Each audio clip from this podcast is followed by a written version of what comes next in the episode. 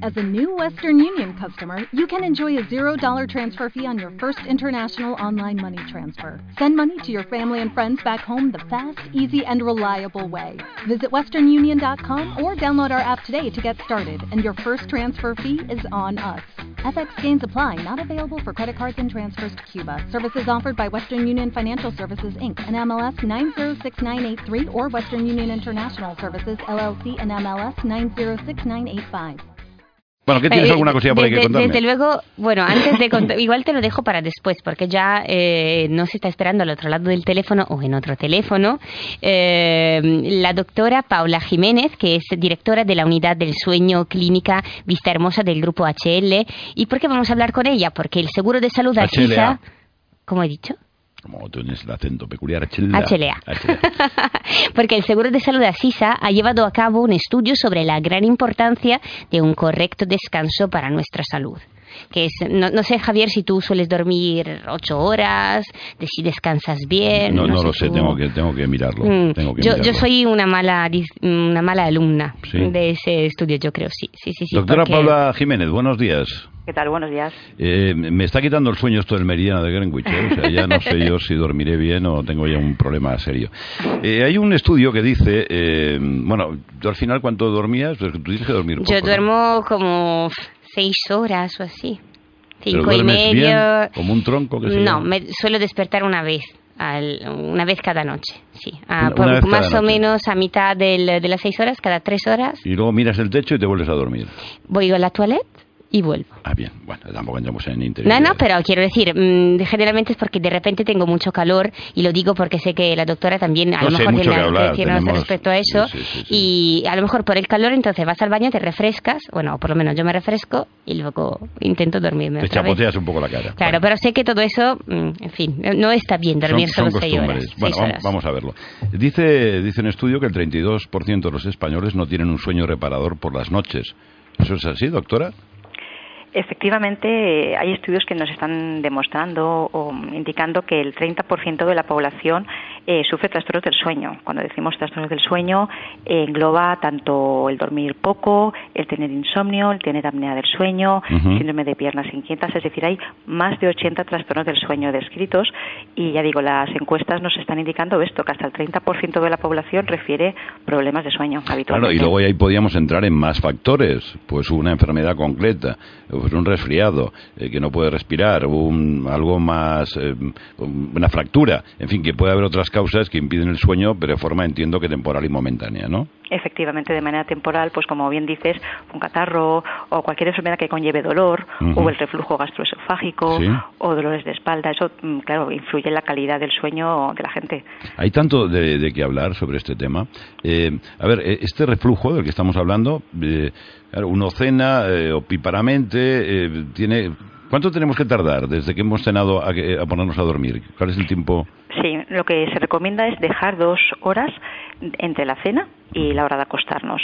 Y también es importante eh, pues que las cenas no sean ni muy copiosas para poder hacer adecuadamente la digestión, ni tampoco muy ligeras, que nos eviten levantarnos por la noche a mitad de noche a comer hambre, ¿no? cualquier alimento justo y nos perturbe el sueño. No. Es decir, Bueno, eh, no, es que como yo, uno ha oído de todo, eh, la, la posición adecuada, es que luego hablaremos de las apneas y un montón de cosas más, sé que es, esto es muy interesante, ¿no?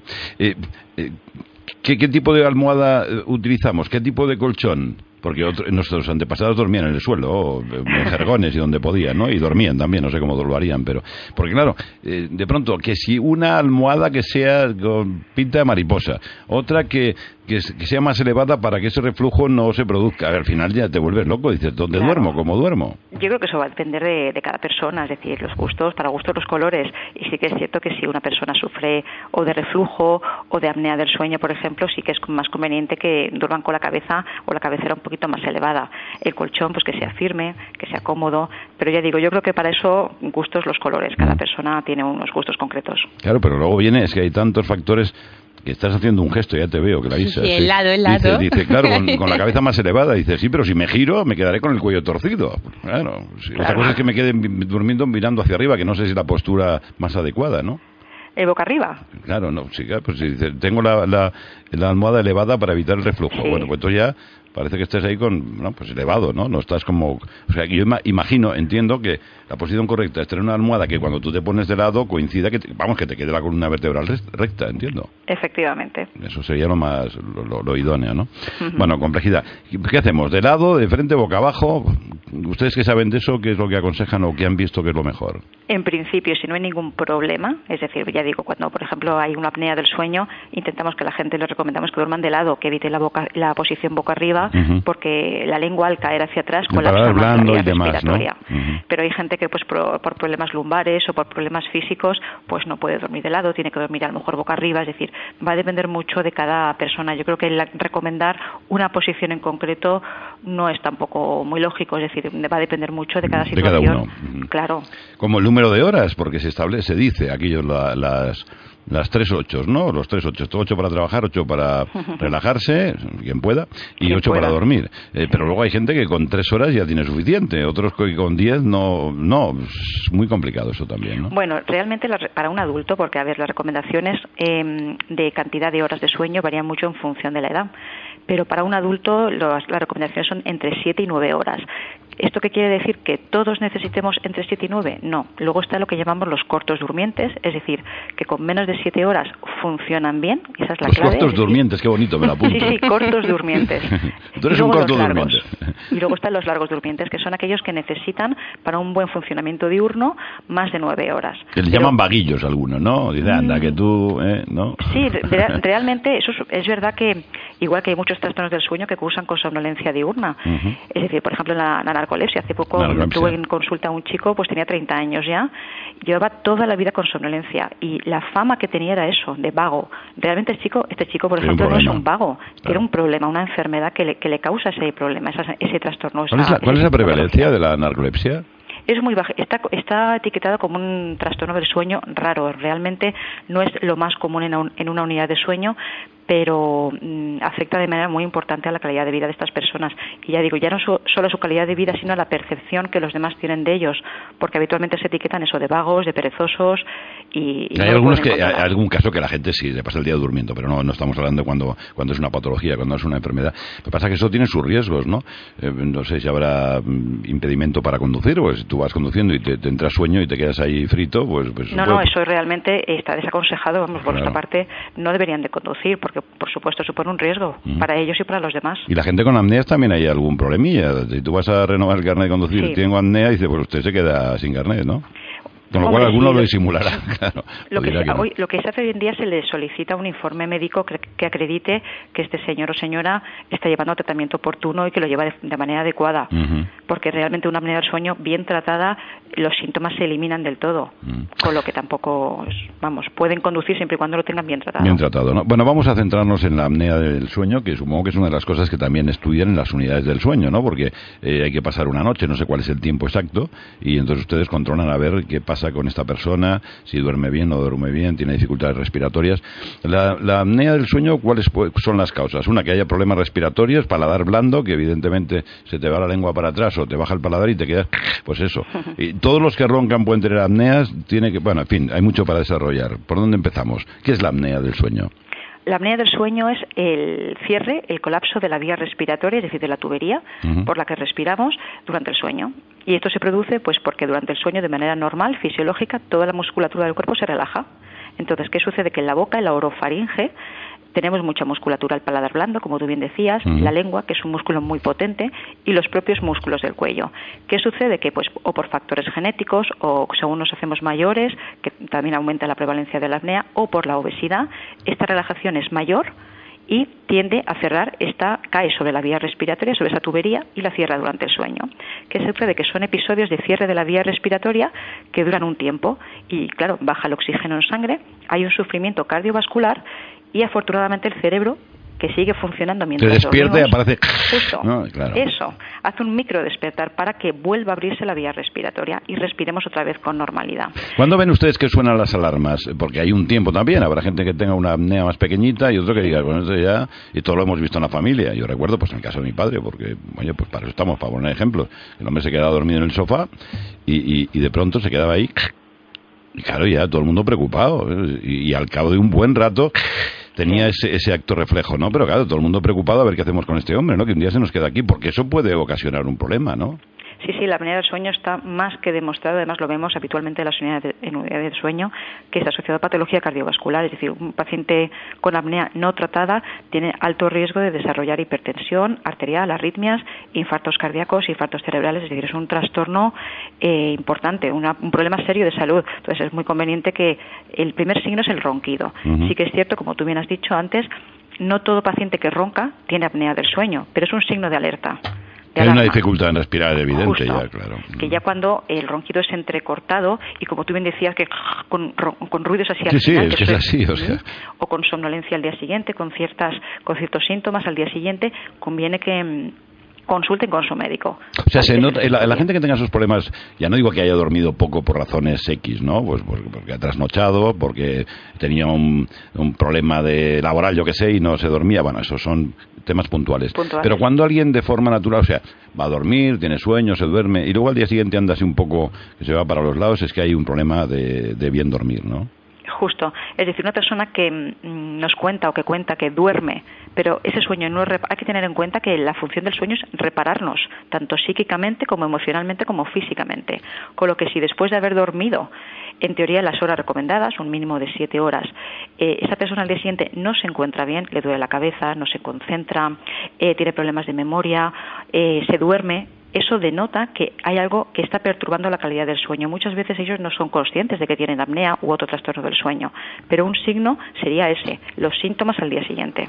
Pero, y por ejemplo, cuando se tiene eh, una pesadilla, ¿no? Que a veces uno se despierta de golpe. Una pesadilla es una gordilla. notando también un poco el, ritmo del corazón más elevado. O sea, eso realmente lo que ocurre en nuestro subconsciente puede provocarnos esa sensación, o sea, una sensación tan fuerte que nos despierte y que nos haga sentir así con el corazón que late tan fuerte. Sí, de hecho, además hay que tener en cuenta cualquier despertar por la noche de cuando dormimos. Eh, muchas cosas cambian en nuestro organismo, entre ellas la frecuencia cardíaca. Es cuando el corazón descansa, con lo que la frecuencia cardíaca baja, es más lenta. ¿Qué sucede? Que y la temperatura también, ¿no? Y la temperatura también, correcto. ¿Qué sucede? Que cualquier mm, despertar que tengamos, el corazón se va a acelerar. Si encima eso conlleva una implicación emocional como una pesadilla, esa, aceleración del corazón puede ser mayor. Pero, por ejemplo, en la apnea del sueño, esos microdespertares, hay gente que sí que los, los nota los despertares. Y un síntoma que notan es la taquicardia. Están durmiendo y de repente tienen un despertar con muchísima taquicardia. Y hay gente incluso con ahogo, que yo he tenido pacientes de tener que abrir la ventana con una sensación de ahogo horrible. ¿Vale? O sea que si es puntual, bueno, pero si es eh, bastante habitual, pues hay que ir a consultar. Que podemos despertarnos alguna noche con taquicardia, con una pesadilla, puede ser, puede entrar dentro de la normalidad. Pero si es algo frecuente y que mm, sucede muchas noches y varias veces por la noche, asociado, por ejemplo, a un ronquido, deberíamos de consultar con nuestro médico. O sea, aparte de soluciones que vamos a comentar eh, en un instante, hombre, lo mejor es tener a alguien que te dé el codazo, ¿no? Y dice, venga, despierta, ¿no? Claro, pero eso al final no lo soluciona el problema. Claro, ¿verdad? Ese es el, ese es el asunto, ¿no? A ver, eh, el, sueño, ¿cuándo se producen estas apneas? ¿Cuándo se producen estos sobresaltos? Porque hay una cosa como muy curiosa, el sueño tiene diferentes fases, ¿no? La REM, hay una que es la fase teta, que por, por el nombre tiene su curiosidad. No, hay diferentes fases, ¿y en qué fase se produce alguno de estos problemas? ¿O puede ser en cualquier momento? En cualquier momento. Las apneas se pueden provocar desde que el paciente entra a lo que llamamos en la somnolencia, que es la fase 1 del sueño. Hay gente que ya ahí tiene apneas, incluso les cuesta conciliar el sueño, porque estas apneas no le, no le están dejando profundizar, como durante la fase 2, la fase 3 y el sueño REM. Sí que es verdad que durante el sueño REM es cuando más se relajan los músculos, es lo que hay atonía muscular, es decir, relajación muscular completa, y es verdad que hay muchos pacientes que en, durante esa fase tienen más apneas o son más pronunciadas con bajadas muy importantes de oxígeno. Lo que es curioso, porque la gente que, que ronca, yo no miro muy lejos tampoco, eh, no es consciente de eso, ¿no? Y de esa apnea, ¿no? ¿Qué ocurre en el cuerpo? Porque están dormidos. claro, sí, es así de fácil, ¿no? ¿no? Es verdad.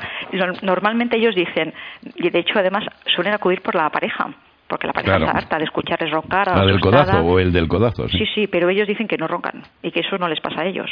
Sí, es curioso, ¿no? Sí, sí. Y además hay que diferenciar lo que es sueño y ensueño, ¿no? O sea, la ensoñación es la fase en que nuestro cerebro está por ahí en su mundo y, pues, pues, yo que sé, a lo mejor repasa inconscientemente eh, las cosas del día. Bueno, en lo que es ensoñar, tener tener sueños eh, sería ensoñar, ¿no? Y el sueño es aquello que te produce esa relajación de la que estamos hablando. A ver, posibles soluciones, porque se nos va a quedar el tema corto y otro día pues, podemos ampliar porque es, algo muy importante, es, reparador el sueño, es importante, ¿no? Y además nos pasamos no sé qué parte de la vida durmiendo, Un tercio, ¿eh? Un tercio o sea que no, está nada mal, ¿no? No está nada mal, ¿no? Que nos, lo perdemos o nos lo ganamos, eso según cómo se mire, ¿no? Eh, soluciones. Una, yo no sé si eso está conseguido, eh, que es eh, a través de cirugía, por el tema de parar blando y tal, no sé qué soluciones da. Otro es esas mascarillas que insuflan eh, aire, en definitiva, por, por, la nariz para que no se bloquee esa entrada. Y luego también últimamente, no sé si dependerá de los casos, he visto que hay como unos artilugios que se utilizan como unos brackets ¿eh? que se utilizan en los dientes que hacen que la mandíbula se mueva hacia adelante y se impide el bloqueo. ¿Estas son las soluciones o hay más? Efectivamente. Esto va siempre a depender de cada caso. Eh, primero, lo que hay que decir a la gente es lo más lógico, es decir, si hay un sobrepeso o una obesidad, o si el paciente fuma, o si bebe alcohol, o si toma pastillas que relajan, como por ejemplo las pastillas para dormir, relajan más la musculatura, todo eso hay que trabajarlo y corregirlo, porque todos esos son factores que agravan o, pueden incluso provocar la apnea del sueño. Eh, luego, eh, es cierto que existen las tres posibilidades de tratamiento que has comentado. Es decir, o la cirugía suele reservarse para casos eh, de gente joven, mm, gente delgada y gente que realmente tiene una anatomía que predispone a la apnea. ¿Por qué digo esto? Porque luego hay muchas veces que el otorrino nos dice que este señor o esta señora realmente no hay nada que anatómicamente que le esté provocando la apnea y muchas veces es o una obesidad o simplemente la edad. Con la edad los músculos pierden tono, se hacen más flácidos y lo mismo ocurre con los músculos de los que hemos hablado, el orofaringe. Entonces, según cada caso, tenderemos a usar el CEPAP, que es la máquina que has comentado, que es un tratamiento que no cura, pero elimina todo el problema. Doctora Paula Jiménez, ¿tiene usted tres minutitos? Sí. Porque si no tenía que cortar la conversación, nos, nos quedamos. Perfecto. ¿eh? Eh, pues le digo, el CEPAP, que es una máquina que lo único que hace pues es. Ahora, ahora hablamos en un instante, ¿eh? Ah, en un instante seguimos, si me lo permite. Perfecto. En un segundo. Ahora menos en la comunidad canaria estamos hablando, el tema es muy interesante y nos afecta a todos, que es el dormir. no sé si habrá alguien que no duerma nunca, lo veo difícil, ¿no? Estamos hablando con la doctora Paula Jiménez, directora de la unidad del sueño de la clínica Vista Hermosa del grupo HLA. Eh, ¿Está usted ahí, doctora? Sí. se nos habrá dormido igual, digo, espero que no, ¿no? bueno, a mí lo del corto durmiente me ha gustado, ¿eh? Y lo del largo durmiente, que yo no sabía. Eso, como tenemos un filólogo ya preparado aquí para a ver esta expresión, si le suena o. Eh, no, no, no, estás, no estás enchufado al. Pero si tienes alguna duda. A ver, Víctor, Ponle el microfonillo aquí a don Delfín, por si quiere hacer alguna una solo pregunta, ¿eh? no, no, no dos, ¿eh? porque si hace dos ya nos vamos. Bueno, doctora, eh, em, ya no sé dónde nos... Ah, sí, estaba usted dando una serie de, de problemáticas, no sé dónde nos hemos quedado, que me he perdido yo un poco. Nos hemos quedado en el, el, tratamiento de la apnea del sueño. ¿Cómo se nota que duerme usted bien y está mm, Estoy como una rosa. Eso, eso está muy bien. Eso está muy bien. Bueno, pues adelante.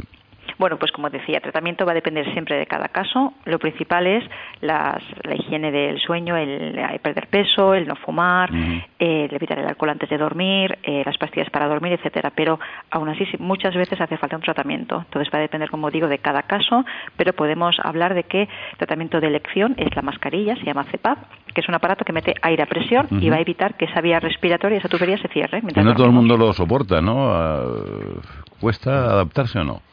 A ver, eso es como todo. Al principio a la gente le suele costar, pero hay de todo y sobre todo yo creo que aquí es muy importante la implicación del profesional, del médico, en evitar o en solucionar los problemas que le surjan a cada paciente y en estar al lado del paciente hasta que se adapte. Luego, una vez que se ha adaptado, realmente mm, es que no tiene mucho más. La gente luego además lo agradece mucho porque se levanta muy bien por la mañana. Muy fresco, ¿no? Claro. Como una rosa, lo que estábamos, lo que estábamos hablando.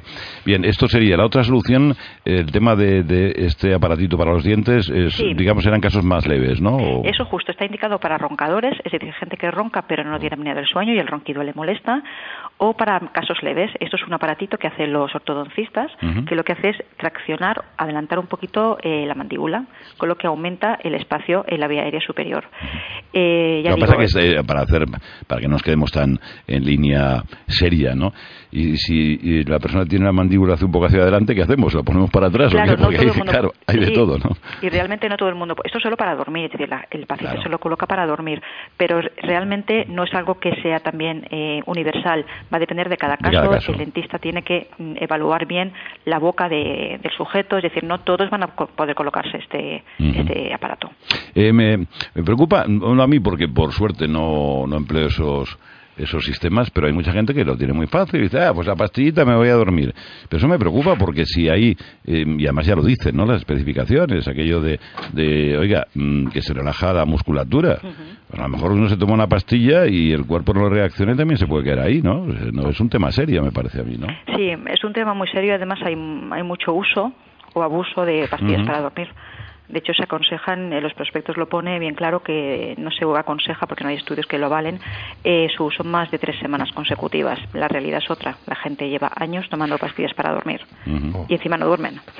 Hombre, eh, al, final dice, no fuma, no bebe, no coma, vamos a tener una vida aburrida, o no, o intensa, que según cómo, cómo se mire. Por tanto, pautas a seguir, hemos dicho dos horas por lo menos, porque hay gente también que hace deporte y después se ha cansado y se va a dormir y luego se despertará a medianoche. ¿No?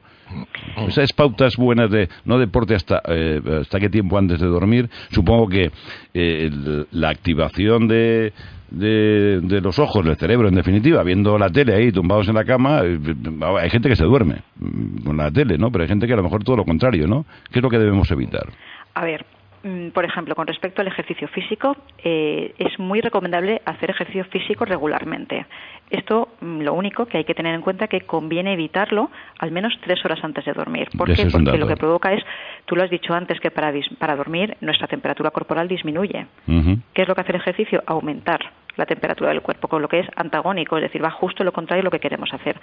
Por el día no tenemos ningún problema y es muy recomendable, porque además sincroniza nuestro reloj biológico, pero hay que evitarlo tres horas antes de dormir.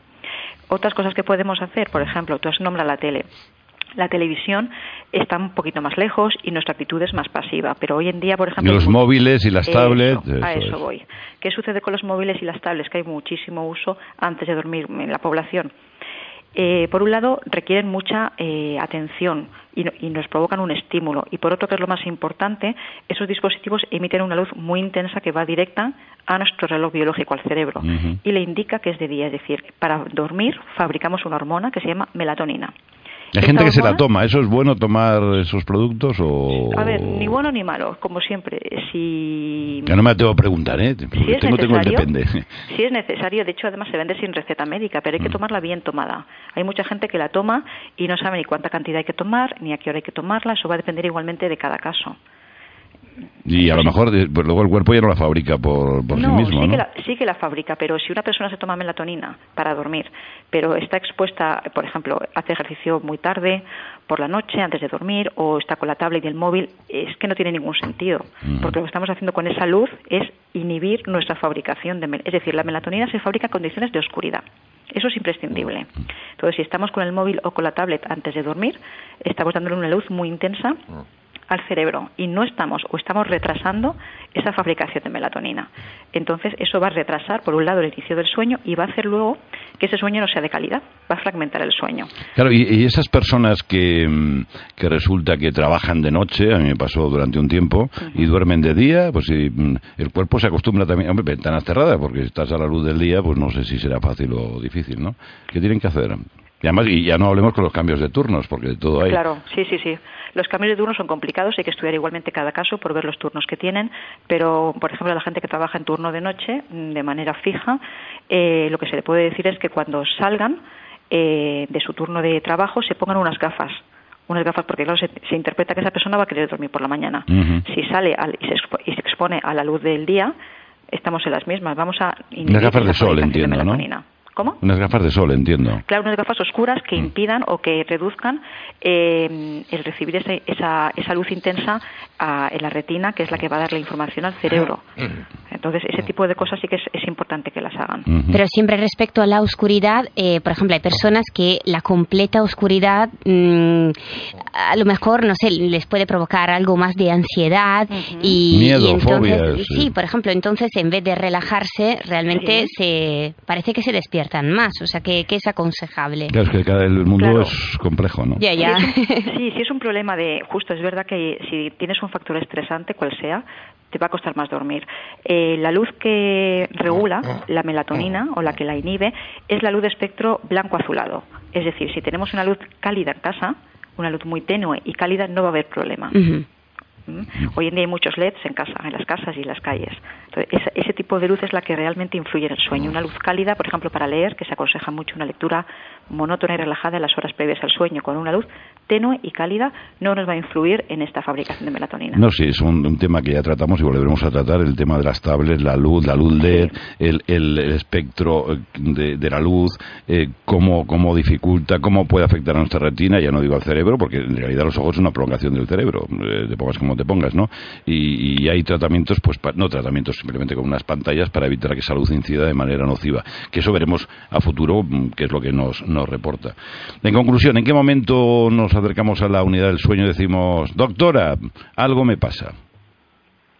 especialmente cuando tenemos, cuando bueno, por, por, un lado, mm, si no conseguimos dormir o nos despertamos muy frecuentemente, pero sobre todo indicarle a esas personas que duermen, eh, en teoría, lo que se aconseja y al día siguiente no Están tienen cansados. Justo, tienen algún síntoma que nos está indicando que ese sueño, mm, por algún motivo, no es reparador o ronquidos, o hay el síndrome de piernas inquietas, que es algo que es muy frecuente en la población, de eso no hemos hablado, y es una inquietud en las piernas por las noches, por la tarde-noche. Mucha gente, como lo tiene desde niño o adolescente, pues parece que sean así, que sean nerviosas, y eso luego les cuesta mucho coger el sueño. ¿Y eso qué es? Porque yo veo una manita aquí, Clarisa, que es que se mueven las piernas de forma eh, que hay dolor. No, no sé, ¿qué pasa? ¿Qué les pasa a estas personas? Eso es, tienen una inquietud, tienen no es normalmente no lo describen como dolor, lo describen como una inquietud, un malestar, un desasosiego, que es decir, al final la conclusión es que tienen que moverse para que ese malestar eh, o desaparezca o mejore. Y característicamente ocurre por la tarde-noche o empeora por la tarde-noche cuando están en reposo, sentados o tumbados. Entonces, el típico paciente que está en su casa viendo la tele y no puede parar de frotarse las piernas o de moverlas y luego se va a la cama y continúa, con lo que le cuesta mucho dormir. Entonces duermen poco por este problema. ¿Y esto tiene tratamiento? ¿Tiene tratamiento? Sí, sí, Es un tratamiento, es una pastillita o unos parches, es dopamina y la verdad es que es una maravilla porque es que le solucionas la vida a esta. O sea, dopamina, la melalina, melanina, no la melatonina, sí, porque luego está la, melamina, que es otra cosa para los muebles, no tiene nada que ver. Aquí, nos, nos, liamos. Bueno, eh, tema interesante, ¿eh? ¿eh? hay que descansar. Yo me voy a, apuntar a la unidad del sueño porque seguro me dicen Póngase usted una mascarilla de esta, ¿no? Yo he dormido muy bien, pero me despierto al día siguiente si estoy cansado debe ser porque alguna, alguna cosa de estas. Pero claro, que vas al médico, te tienen ahí inspeccionado, eso. Eh, tampoco lo he visto yo tan fácil, ¿no? Dice, venga usted aquí, venga usted a la unidad del sueño. Bien, aquí tiene la cama, duérmase. Y la gente dice, yo, pues, aquí no me hallo, ¿no? debe ser, pero ya lo tendrán estudiado todo eso, ¿no? Porque no es fácil que uno se duerma en un sitio así que encima me están observando. Intentamos que las unidades de sueño sean lo más confortables posibles, ¿eh? mm. pero sí que es verdad que hay gente pues que aparte es un hospital al fin y al cabo, aunque yo, por ejemplo, nuestra unidad está muy, parece un hotel en vez de, en vez de un, hospital, pero realmente hay gente que sí que se pone nerviosa. También tenemos pruebas en casa, ¿eh? Ah. Habitualmente las unidades de sueño disponen de pruebas en hospital y luego también pruebas en el domicilio. Bueno, más cómodo quizás, ¿no? Claro, entonces hay mucha gente que sí es nerviosa y, bueno, pues que es más ventajoso hacerlo así. Pues nada, tomen cumplida nota, vayan a que les hagan una pruebecilla si tienen dificultades, que en definitiva vivirán mejor y probablemente más años. ¿eh? Doctora Paula Jiménez, un placer, muy buena comunicadora usted. ¿eh? Nada, me Enhorabuena, gracias. Me haya gustado, muchas gracias a ustedes. buenos días. Hasta luego, buenos días. Elijo formar. Every day we rise. Challenging ourselves to work for what we believe in. At U.S. Border Patrol, protecting our borders is more than a job, it's a calling. Agents answer the call, working together to keep our country and communities safe. If you are ready for a new mission, join U.S. Border Patrol and go beyond. Learn more at cbp.gov/careers.